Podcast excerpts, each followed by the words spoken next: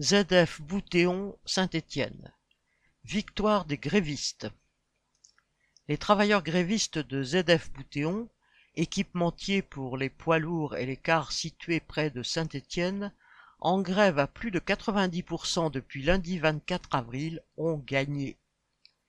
Les grévistes réclamaient 10 000 euros de prime avant la vente de l'usine.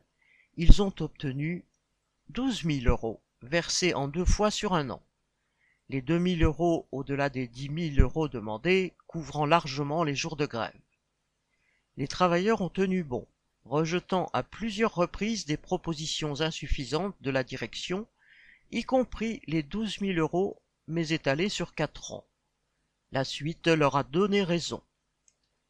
Cette victoire est un gage pour l'avenir, car la grève a aussi été l'occasion de mettre sur la table tout ce que les travailleurs ont sur le cœur. Les faibles salaires, les sacrifices consentis depuis plusieurs années et la dégradation des conditions de travail, avec une nouvelle direction qui a cru pouvoir serrer la vis.